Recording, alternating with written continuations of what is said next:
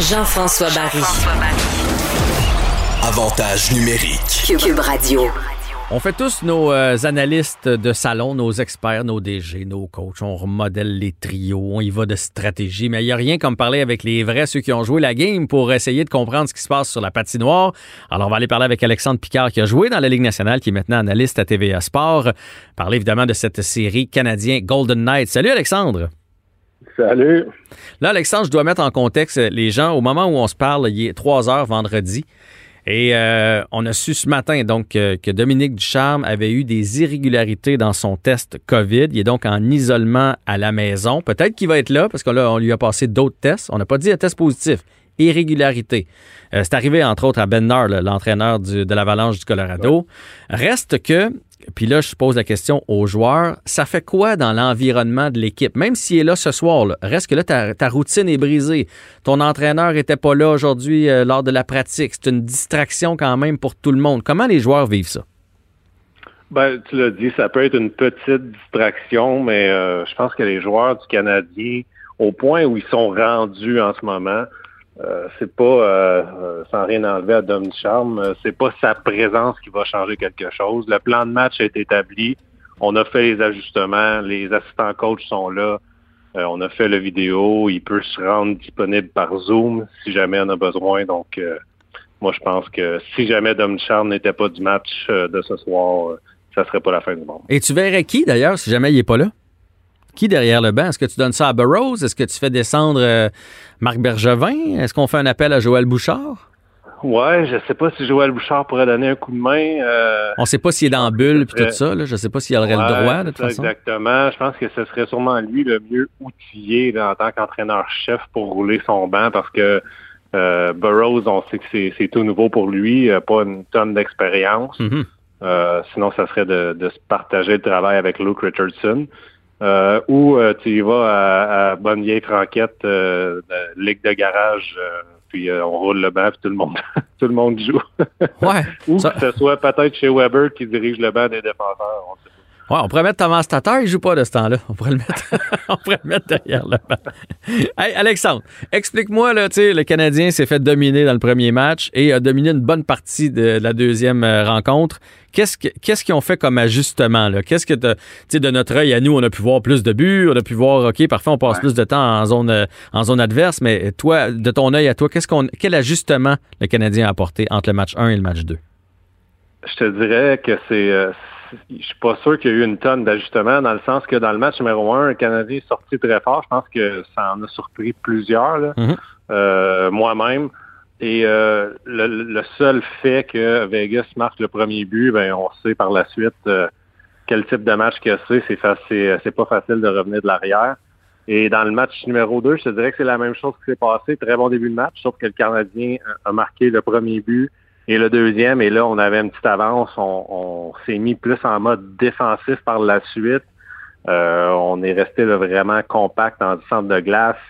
Euh, les tirs que Carey Price voyait, il était capable de les arrêter. Puis on a réussi à tenir le coup en bout de ligne. Mais euh, je te dirais que l'ajustement qui va être fait, c'est moi je m'attends à ce que le top 6 là, des deux équipes explose, surtout du côté de Vegas, parce qu'on n'a pas vu le top 6 des attaquants. Là, je parle de Marchessault, euh, on n'a pas vu Stone Pacioretty encore euh, mhm. noircir la feuille de pointage.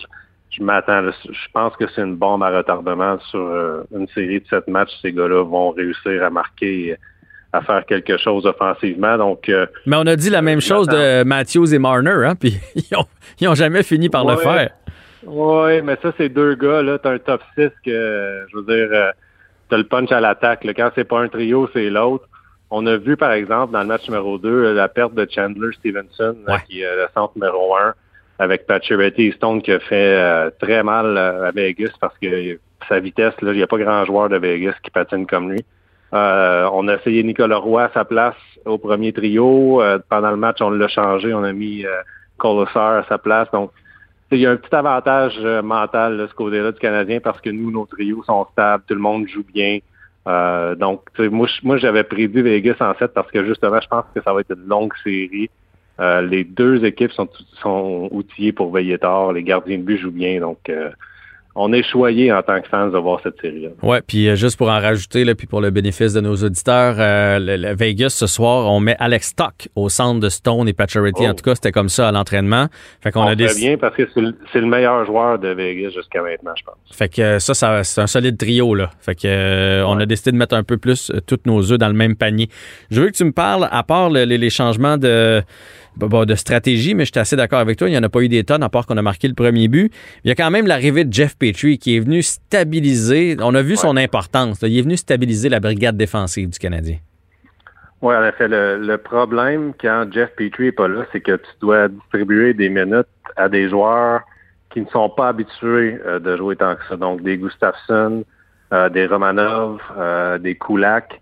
Et puis, on l'a vu dans le match numéro un par moment, c'était pas évident pour ces gars-là.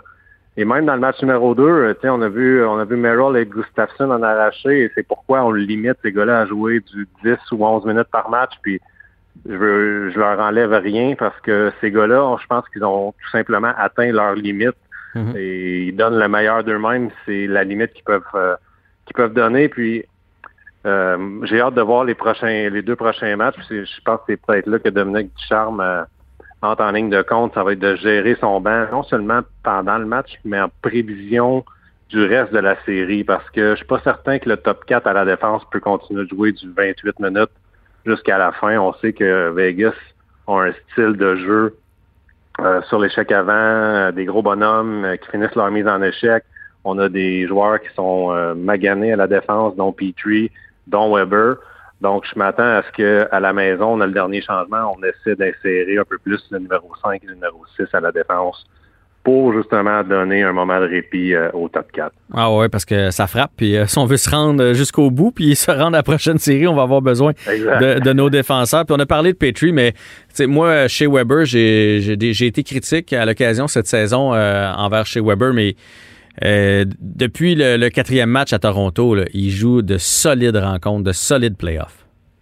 Ouais, ces gars-là, tu sais, Weber, Petrie, Stahl, tu sais. Euh, Perry, euh, on peut mettre Perry dans le lot. Ouais, Perry, excuse. Tu sais, Perry était pas critiqué pendant la saison parce qu'il sortait vraiment des lapins de son chapeau à quelques matchs mm-hmm. d'intervalle.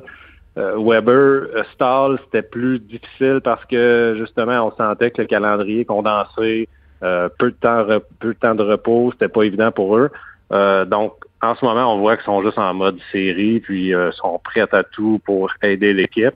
Et tu sais, je te, je te mentirais, je te dirais que Weber, en ce moment, n'est pas le meilleur défenseur, le défenseur le plus important. Et Stahl est un des joueurs les plus importants à l'attaque. C'est son trio qui produit le plus offensivement en ce moment. Donc, euh, c'est des gars qui sont plus âgés, mais qui ont su doser leur saison pour justement se garder un peu d'essence dans le réservoir pour les séries éliminatoires. Oui, euh, là, on a parlé des vétérans, mais moi, il y a deux jeunes qui m'impressionnent drôlement. Le Suzuki, dans le match numéro 2, a été phénoménal. Et que dire de Cole Caulfield? Euh, je sais pas toi de ton salon, mais moi, quand je l'ai vu recevoir la rondelle dans le haut de l'enclave, prendre comme deux, il a fait deux dribbles, il a pris une enjambée. J'étais sûr qu'il allait lancer parce qu'il a la réputation de sniper. D'ailleurs, Marc-André Fleury s'est fait prendre. Il le défenseur aussi. Tout le monde s'est placé pour bloquer sa shot. Et hop, la petite passe en diagonale à Tyler Toffoli. Ces deux jeunes-là ont du talent. Ça n'a pas de bon sens. Oui, Suzuki, c'est euh, c'est un jeune, mais il agit vraiment en vétéran. Mhm. C'est euh, incroyable de le voir aller, sais, même en mission défensive. Puis dans le dernier match, il s'est fâché, il a distribué des, des mises en échec, il y a un petit côté sournois aussi. Donc, j'adore ce joueur-là. Euh, le bagage que ces jeunes-là sont en train de ramasser pour le futur, c'est énorme parce qu'on s'entend que ça va être eux le noyau dans quelques années pour le Canadien de Montréal.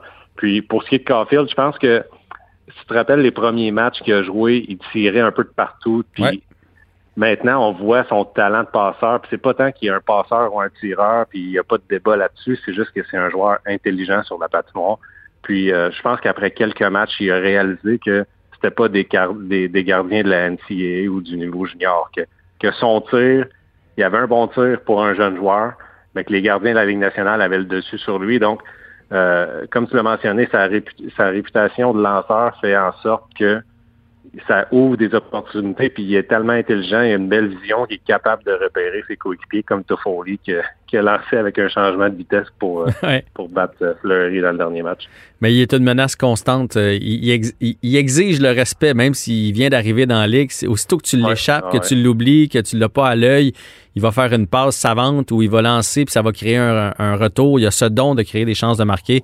Ça va être un joueur bien le fun à regarder pour les prochaines années. Dernière question pour toi, Alexandre.